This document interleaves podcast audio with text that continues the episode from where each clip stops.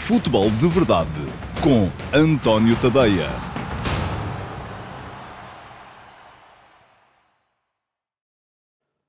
Então, olá a todos, muito bom dia. Sejam muito bem-vindos à edição número 54 do Futebol de Verdade. Hoje é quinta-feira, dia 19 de outubro de 2023 e um, hoje uh, vamos ter aqui Q&A. Amanhã há live, não se esqueçam. Amanhã, meio-dia e meia, uh, vamos ter a live semanal do Futebol de Verdade. Portanto, hoje o programa ainda é gravado, como é sempre de segunda à quinta-feira, gravado, editado e colocado um, o mais cedo possível, desde que tenho tentado fazê-lo ao meio-dia e meia, nem sempre tem sido possível devido aos vários entraves que se vão colocando, uh, mas uh, faço sempre esse esforço. Hoje creio que vai ser possível, porque estou a gravar a horas mais decentes, mas um, de segunda à quinta-feira então temos programa gravado com aquilo que estiver na agenda. Hoje é apenas o Q&A, apenas a resposta a duas perguntas vossas, uma deixada uh, na caixa de comentários do programa de ontem no meu canal de YouTube, a outra vinda do meu servidor de Discord, da chatroom Perguntas do Discord, e ao meu servidor de Discord acedem, já sabem, os subscritores premium do meu Substack, em tadeia.substack.com. Mas uh, amanhã Sexta-feira é diferente. Sexta-feira temos sempre a live, o Futebol de Verdade Live, em que eu uh, faço o programa em direto, a ler os vossos comentários, a responder às perguntas que me colocam na, uh, no live chat uh, e, dessa forma, a ler também os vossos comentários, aquilo que vocês têm a dizer sobre a atualidade. Têm é que estar presentes no direto, que vai ser imperativamente ao meio-dia e meia. Depois, a seguir, à live teremos o Futebol de Verdade edição normal, eh, que amanhã também vai incluir o eh, Q&A e novidade desta semana. Aliás, já o tinha eh, dado a entender aqui, se é que não o tinha já anunciado mesmo de forma absolutamente taxativa, não há Futebol de Verdade Flash nesta ronda da Taça de Portugal. São os 32 aves de final, muitos jogos ainda de equipas de topo contra adversários da quarta divisão nacional do Campeonato de Portugal ou até mesmo dos campeonatos distritais e, portanto, vamos ter com certeza muita experiência, muito, muitas equipas descaracterizadas entre as equipas de topo e, por isso mesmo, não vamos ter edições do Futebol de Verdade Flash relativas aos jogos, ou edições independentes, relativas aos jogos do Sporting Clube Braga, já hoje contra o Rebordosa, do Benfica, amanhã contra o Lusitânia dos Açores, do Futebol Clube do Porto, amanhã contra o Vilar de Perdizes e do Sporting no sábado contra o Olivais e Muscavide. Portanto, são. Hum, não teremos edições uh, independentes individuais do Futebol de Verdade Flash, mas os subscritores premium do meu Substack vão ter no domingo uma edição do Futebol de Verdade Flash dedicada a toda a eliminatória da taça, uma edição em termos uh, relativamente diferentes que vão receber no domingo ao final do dia. Uh, quem não for subscritor premium do meu Substack vai poder ver esse Futebol de Verdade Flash no dia seguinte, uh, integrado na edição de segunda-feira do Futebol de Verdade. Bom, esta era uma das coisas que eu vos queria dizer. Queria dizer-vos mais duas coisas, aqui ainda antes de começarmos uh, o período de resposta às perguntas no Q&A de hoje. A primeira é que eu ontem vim cá elogiar-vos, porque havia muitos comentários, havia muitas uh, perguntas interessantes na edição de anteontem do Futebol de Verdade. Depois, isto já se sabe, não se pode elogiar ninguém. Ontem a coisa já foi mais fraca. Havia apenas três perguntinhas uh, para escolher entre as que estavam na caixa de comentários do programa de ontem. Portanto, estão-me a falhar. É isso que eu tenho para dizer. Têm que deixar perguntas. Aproveitem desde já e façam uh, o seguinte: é uh, seguirem este link que eu vos deixo aqui para se inscreverem no canal. Inscrevam-se no canal, uh, façam parte desta comunidade uh, e depois, não pagam nada por isso, aproveitem para clicar em cima do sino e para ativar as notificações. Ativando as notificações, são sempre avisados quando há novos conteúdos no meu canal de YouTube. se o futebol de verdade atrasar um bocadinho, escusam de estar, se, se é que querem ver e fazem muita questão de ver, escusam de estar constantemente a fazer fazer refresh para ver se já entrou. Assim, se tiverem as, as notificações ativadas, as ativações notificadas também era giro, um, o que podem fazer, uh, aquilo que acontece é que o YouTube vos avisa e vocês escusam de estar preocupados. Quando o programa entra, são, são avisados e podem ver. Logo em direto, até porque, uh, apesar do programa ser gravado, de segunda à quinta, uh, ele tem uma hora de estreia e quando estreia o live chat está ativo e eu estou lá para conversar convosco durante essa, essa estreia. Pronto.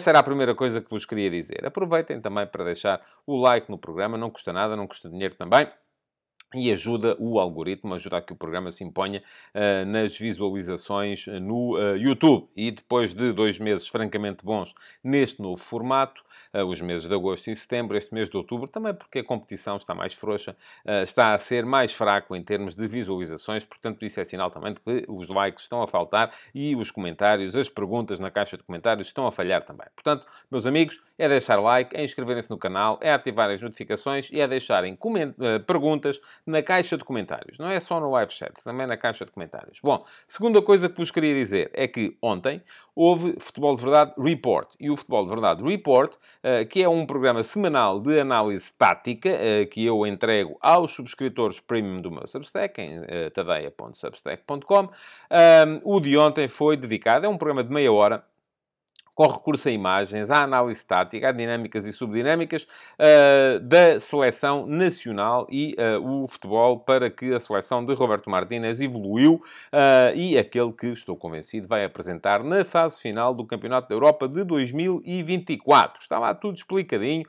com imagem parada, com chamada de atenção para os posicionamentos dos jogadores que não são propriamente os de uma equipa absolutamente simétrica. Fica aqui o link para quem quiser ver o programa. Eh, é só seguir o link e um, ehm, depois, naturalmente, fazer uma subscrição premium do meu Substack. Ora, muito bem. Uh, estão, então, uh, avisados daquilo que eu vos queria avisar antes de entrarmos no Q&A de hoje, que já aí vem a seguir. Futebol de Verdade, com António Tadeia.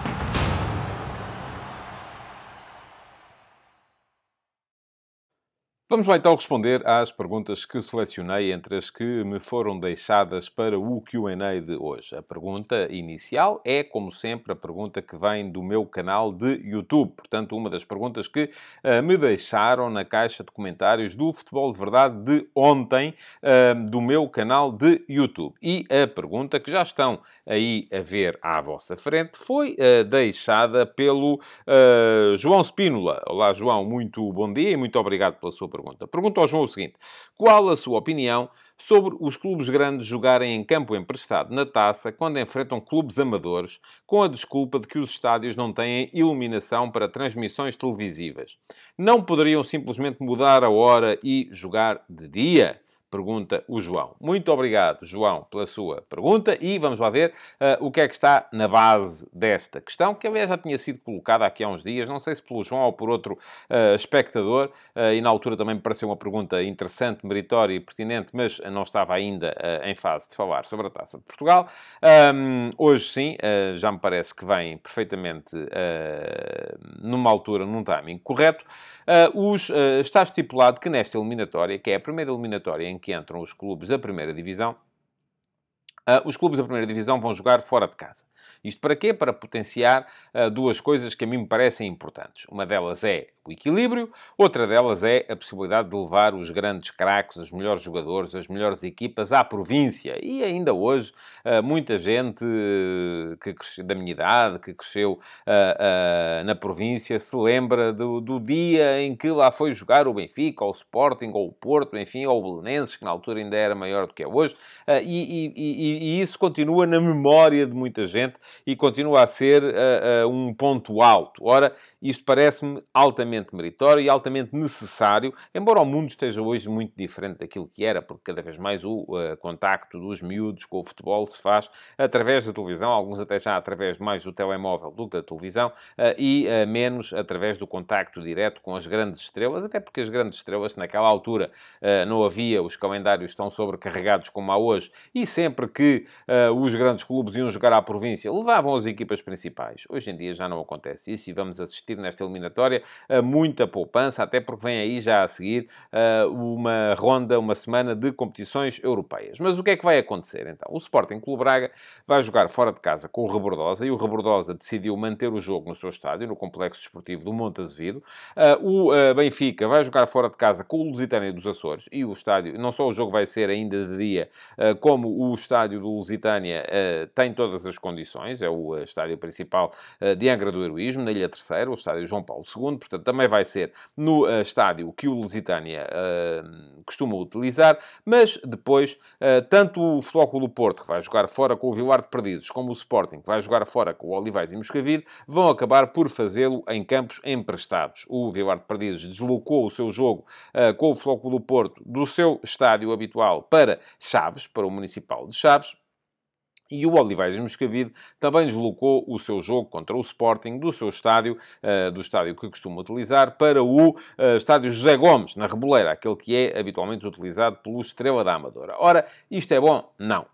Uh, e aqui eu acho também que é bom que consigamos estabelecer uma diferença entre estádios que não têm condições para a prática, da, ou, ou, enfim, e cada vez mais se fala da, da, uh, da proibição dos relevados sintéticos. Acho que não, não, devem, não se deve jogar a este nível em relevados sintéticos, apesar de muitos campos de, do Campeonato de Portugal uh, serem ainda sintéticos. Isto não é bom para o desenvolvimento da modalidade, é a minha maneira de ver. Admito perfeitamente que a vossa seja diferente, ou que haja muita gente que acha que não, que o futuro deve ser em sintéticos. Os sintéticos são mais baratos de manter do que os relevados naturais. E por isso mesmo eh, também gastam menos água, pode ser uma coisa importante uh, para, para, para o futuro do planeta. Pronto, ok, estou sensível a esse argumento, mas pensando aqui exclusivamente naquilo que deve ser o futebol, o sintético acarreta. Aliás, é muito curioso, isto já não tem nada a ver, mas ainda no outro dia estava a ouvir uh, uma, uma, um, o antigo internacional norueguês Janaga Fjortoft a falar sobre as razões pelas quais a Noruega, tendo jogadores da qualidade de Erling Holland, de uh, uh, Martin Odegaard, uh, e ele falou também, inclusive, do, do Orsnes, do, do, Benfica, e por que razão é que a Noruega, tendo jogadores hoje melhores do que tinha na altura em que ele jogava, não vai a uma fase final, e uma das razões que ele encontrou foi o facto da Noruega ter muito talento ofensivo, mas não ter depois talento defensivo. porquê? Porque se joga cada vez mais em sintéticos, na Noruega, e aquilo fazer carrinhos não é propriamente o forte ou aquilo que é mais chamativo naquele tipo de relevados. Portanto, os sintéticos não são a mesma coisa. Eu aí, enfim, Percebo, mas aí acho que, enfim, não devia ser uh, forçado um clube a não jogar em casa uh, porque tem o sintético, devíamos era promover cada vez mais uh, os relevados naturais e não os sintéticos. É verdade que são mais baratos, mas tanto dinheiro que há no futebol, deveria haver dinheiro para que os clubes que chegam a um escalão nacional pudessem dispor de relevados naturais. E, portanto, aqueles que quisessem ter ambições de lá andar, pudessem dispor de relevados naturais. E isto implica também, com certeza, uh, financiamento a clubes que jogam distrital, porque uh, um clube não uh, joga o Campeonato de Portugal este ano, o distrital no ano que vem, e não preciso me lembrar só do meu Cruxense, que está sempre nessa, nessa luta. Ora joga distrital de Santarém, ora joga o Campeonato de Portugal, ora volta ao distrital de Santarém, onde está este ano, ora volta ao Campeonato de Portugal, onde esteve na época passada e onde, espero eu, volta a estar na época que vem. Bom, e tem o sintético o estádio municipal uh, Professor José Peseiro é uh, sintético. Bom, mas uh, isto para dizer, há que distinguir entre essa questão, que é uma questão que tem a ver com a segurança dos jogadores, que tem a ver com o futebol que é praticado, que tem a ver com aquilo que nós queremos defender para o futebol. Eu acho que o futebol tem que ser jogado em relva. Mas eu lembro-me do futebol jogado em pelado. Quando era as eliminatórias da Taça de Portugal, os uh, clubes grandes iam jogar a pelados. E, aliás, uh, lembro-me até de haver uh, pelados na primeira divisão. Portanto, não é assim uma coisa tão de campos de terra batida. Para quem não sabe o que é um pelado, é um campo de terra batida e aí sim aquilo esfolava a sério, quando era para fazer um, um carrinho. Depois, há que distinguir isso de outra questão, que é a questão da segurança dos adeptos adeptos. Uh, e cada vez mais isso é também tido em conta, que é um, se vão uh, milhares de adeptos do Benfica, do Porto, do Sporting, do Braga, do Boa Vista, do, enfim, dessas grandes equipas, para estádios que não têm condições de segurança para os conter, isto pode vir a gerar um problema. Pode. E isso também tem que ser levado em linha de conta. Agora, a questão, aquilo que sobra desta, desta, deste debate e desta questão é que muitas vezes as alterações não são feitas nem por causa de uma coisa nem por causa da outra. São feitas sim por causa dos interesses das transmissões televisivas. E pergunto ao João, porquê é que não jogam de dia? Se é uma questão de iluminação, porque é que não jogam de dia?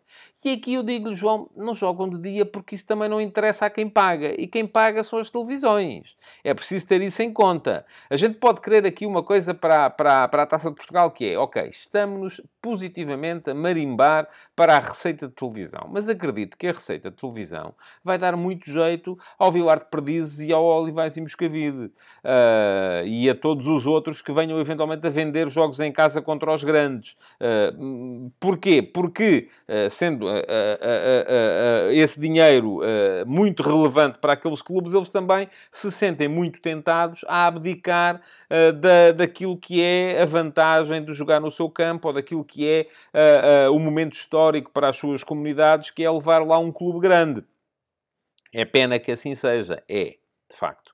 Eu também gostava de ver o Flóculo Porto a jogar no campo do, Vilar de Perdizes e o Sporting a jogar no campo do Olivais e Moscavide. Uh, mas uh, compreendo. É um bocadinho como aquela conversa sempre do, do jornalismo, focar sempre as mesmas coisas e que vocês levam a mal que eu diga que compreendo. Eu não defendo, mas compreendo. Percebo. Uh, percebo que os clubes queiram a, a receita da televisão. Percebo que, porque lhes faz o orçamento de um ano, se calhar. Percebo que as televisões não queiram jogar durante o dia e prefiram que os jogos se realizem à noite. Uh, sim, claro que percebo, não é? Pois então, uh, qual é o ganho que uma televisão, neste caso é a RTP, mas podia ser outra qualquer, que uma televisão tem em transmitir um jogo ao domingo às, às 15 horas? Uh, quantos de vocês é que iriam ver uh, no domingo às 15 horas, ou no sábado às 15 horas, um Olivais e Moscavide Sporting, ou um Vilar de Perdizes Futebol Clube do Porto, se tivessem em concorrência um Manchester United, uh, nem sei com quem é que vão jogar neste fim de semana, ou o Manchester City e Liverpool, não é? Ninguém vai ver. A questão é essa, e portanto, para as televisões seria dinheiro metido na competição sem poder retirar daí os devidos proveitos. E os proveitos que as televisões retiram daí é são as audiências. Portanto, infelizmente, isto está cada vez mais tudo ligado umas coisas às outras e eu, é assim, não defendo, mas percebo, entendo, compreendo. Gostava que os jogos fossem nos campos ao domingo à tarde? Claro que sim. Entendo que não sejam? Entendo. O que é que temos que fazer? Criar condições para que isso venha a ser possível. E para isso ser possível é preciso termos campos relevados uh, até ao distrital é preciso termos condições de segurança para os clubes grandes poderem visitar esses, esses estádios e é preciso termos depois hum, capacidade para uh, se jogar preferencialmente à noite, porque, enfim, é aí que, é, que as televisões generalistas podem fazer dinheiro também e ter audiências com o futebol, um, nesses, nesses campos dos clubes uh, dos escalões secundários.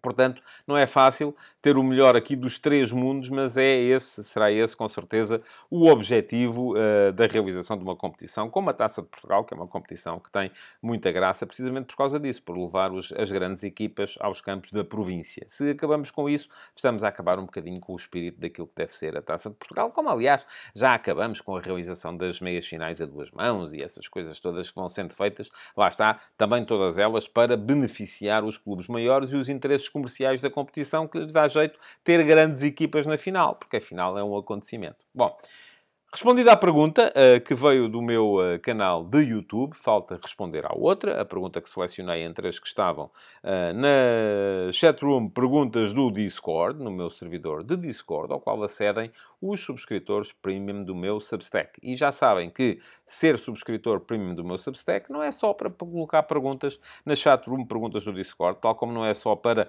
poder ouvir os textos lidos sem ter que gastar tempo a lê-los no meu canal de Telegram, tal como não é só só para poder ver as edições do Futebol de Verdade Flash logo a seguir ao final dos jogos, tal como não é só para poder ler as inúmeras séries de uh, artigos exclusivos para subscritores premium, como as Eminências Pardas, o F80, uh, os Donos da Bola, uh, não é só para poder assistir semanalmente ao Futebol de Verdade Report, é por tudo isso. E tudo isso somado custa-vos 5 euros por mês. é menos do que um café por semana, se calhar. Se for um café e um pastel de nata, é definitivamente menos do que um café e um pastel de nata por semana. Se quiserem fazer a subscrição anual e comprometer-se durante um ano com o meu jornalismo, tendo a noção de que só é possível continuar a fazer jornalismo fora dos grandes grupos de mídia com, com, as vossas, uh, com a vossa contribuição, um, pois o que podem fazer então é a subscrição anual, que vos custa 50 euros por ano e, portanto, dois dos 12 meses do ano são de borla. Fica aqui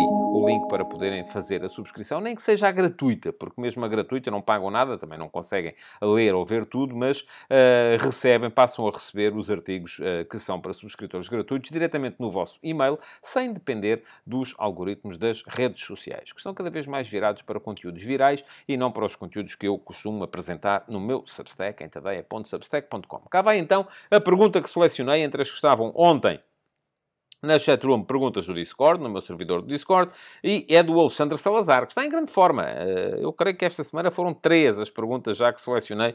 Eh, se não foram três, foram duas pelo menos, do Alexandre Salazar. Boa noite, eh, António, diz o Alexandre, deixou a pergunta ontem à noite. Bom dia, Alexandre. Quais os programas desportivos de rádio e televisão que marcaram a sua infância, juventude início da atividade profissional? Isto é um período muito largo. E quais os programas desportivos atuais de TVs estrangeiras cujo modelo não há em Portugal, mas gostaria que houvesse? Obrigado, bom trabalho. Muito obrigado, Alexandre, pela sua pergunta. Continuamos a falar de televisão. Vamos lá ver. Infância. A minha infância foi passada a ouvir relatos. Portanto, era sobretudo a rádio. Na televisão não havia parabólicas ainda, não havia capacidade para vermos programas internacionais uh, no, no, no, às vezes, quando o tempo estava muito bom e o vento soprava para cá, uh, conseguíamos ver a TVE. Às vezes dava para ver o estúdio estádio da TVE ali em Coruche, uh, mas era muito raro. E, portanto, aquilo que acontecia, enfim, era ouvir uh, a tarde desportiva, uh, tanto na Antena 1 como na Rádio Comercial, a Rádio Renascença, estranhamente, eu creio que terá a ver com algumas, uh, com, com, com algumas questões de emissores na altura, porque a seguir ao 25 de Abril houve aquela questão toda com os emissores da Rádio Renascença, mas a Rádio Renascença não, não, não chegava a, Coruche, portanto, eu basicamente o que ouvia era, o que fazia era ouvir os relatos, e lembro-me perfeitamente das tardes de domingo, passadas no quintal lá de casa, a ouvir os relatos do futebol um, e dos nomes dos relatores que, que, que na altura uh, eu aspirava um dia poder vir a, fazer, a ser um bocadinho como eles e a, a estar presente naquelas emissões. Bom, depois, quando falamos de adolescência e de início da atividade profissional, falamos também do início uh, não só do meu acesso primeiro a antenas parabólicas e a começar a ver o que de melhor se fazia lá por fora, como também depois, mais tarde, eh, já à TV Cabo, aquilo que era a TV Cabo, que hoje são os operadores de cabo, eh, que nos começaram a trazer os canais estrangeiros. E aí um, eu fui muito marcado pela, por aquilo que se fazia em Itália e por aquilo que se fazia na Alemanha. Acho que, enfim, os, os canais ingleses nós não os conseguimos ver cá. Uh, o Match of the Day, obviamente, era uma referência. Aquilo que foi o tratamento dos jogos uh, feito pela Sky Sports a partir de determinada altura passou a ser uma referência também, mas isso não chegava cá, até por serem muitas vezes canais uh, uh, premium, canais que não era possível ver na parabólica, era preciso ter uh, uma box própria e não era fácil porque não era legal. Começava logo por não ser legal ter essa box em, em Portugal.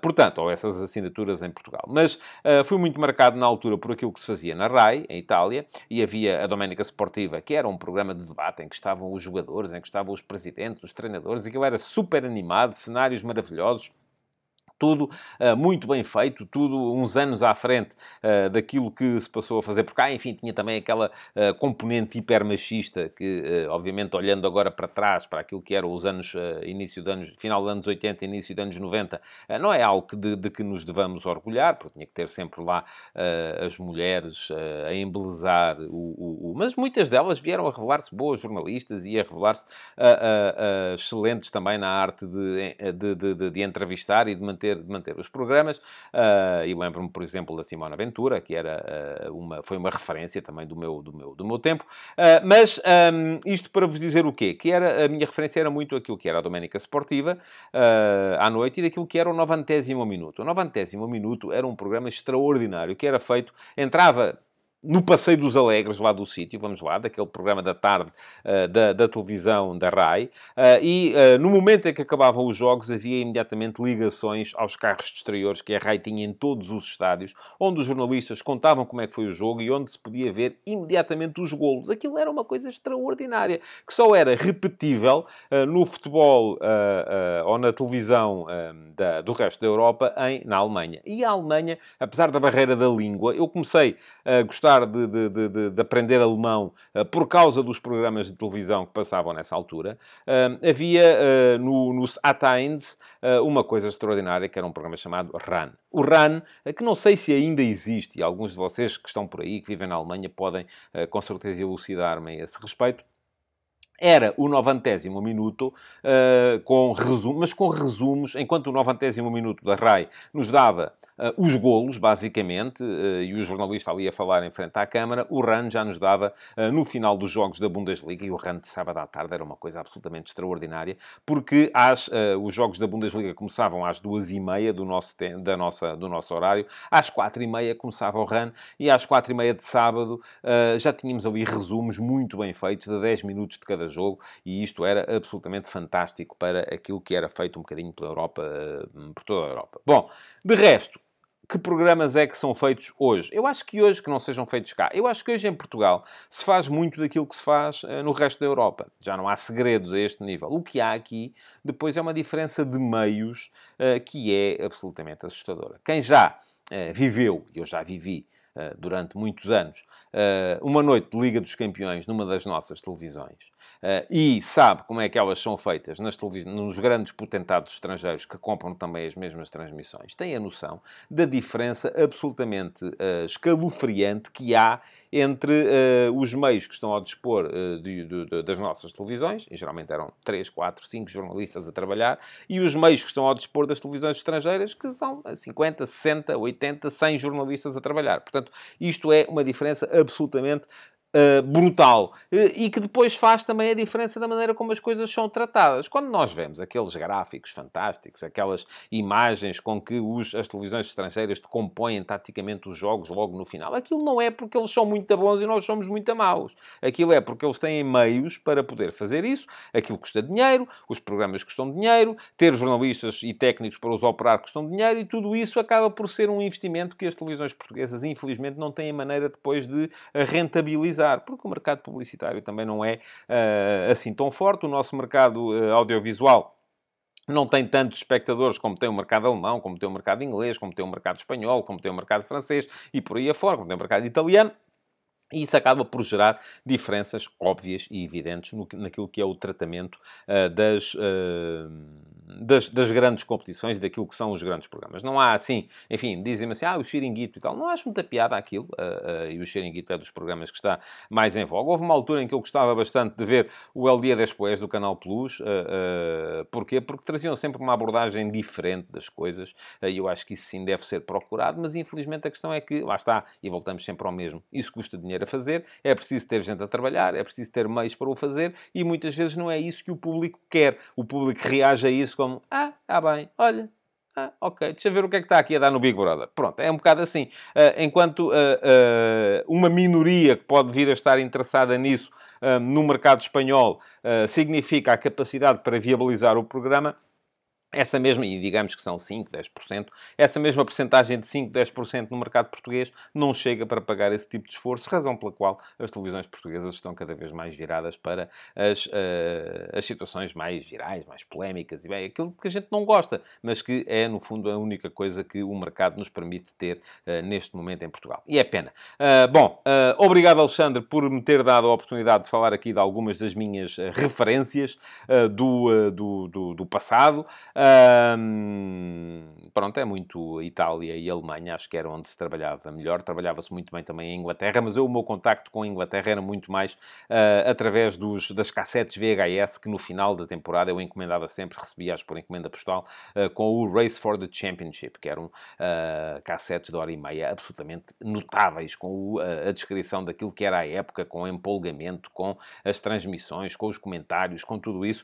e, enfim, se vocês tiverem, é capaz de ser possível encontrar aqui no YouTube, se vocês pesquisarem Race for the Championship da, da ITV, que era quem transmitia na altura, ou da BBC, que também chegou a fazer, e eventualmente terá sido mantido depois pela Sky Sports. Uh, pesquisem, porque vale a pena ver aqueles, aqueles. Enfim, as imagens estão um bocadinho ah, desfocadas. Eu, já tenho alguma dificuldade em explicar aos miúdos de hoje que uh, aqui há uh, 30 anos a gente via futebol com aqueles borrões, não havia HD, não havia a mesma capacidade para olhar para as coisas que há hoje em dia, porque também as condições técnicas mudaram e mudaram bastante. Mas uh, é um bocado isso. Bom, antes de me ir embora, uh, deixem-me uh, dizer-vos que hoje de manhã, nas conversas de bancada, perdão, no último passo, eu, vocês vão ter que me dar algum tempo. Isto parece a reposição daquele drama Enzo Pérez, Enzo Fernandes. Hoje já só digo Enzo Fernandes, já não caio na, na esparrela de dizer Enzo Pérez. Mas como mudei recentemente o nome da, da, da rúbrica, que já, já tinha sido o último passo, passou a ser conversas de bancada e, entretanto, voltou a ser o último passo,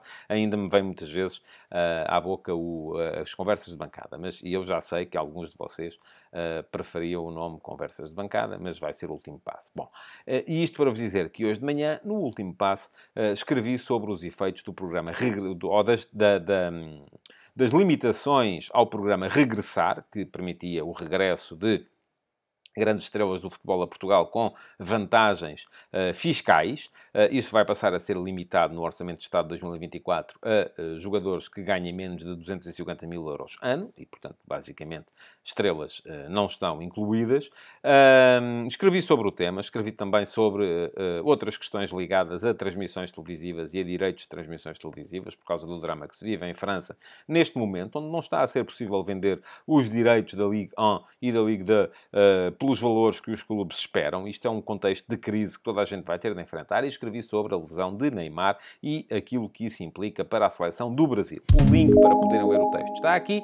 Quem quiser é dar lá um salto e uh, aproveitar para ler. É gratuito, é para todos. Aproveitem, já que lá vão, para fazer a subscrição, nem que seja a gratuita do meu Substack em tadeia.substack.com.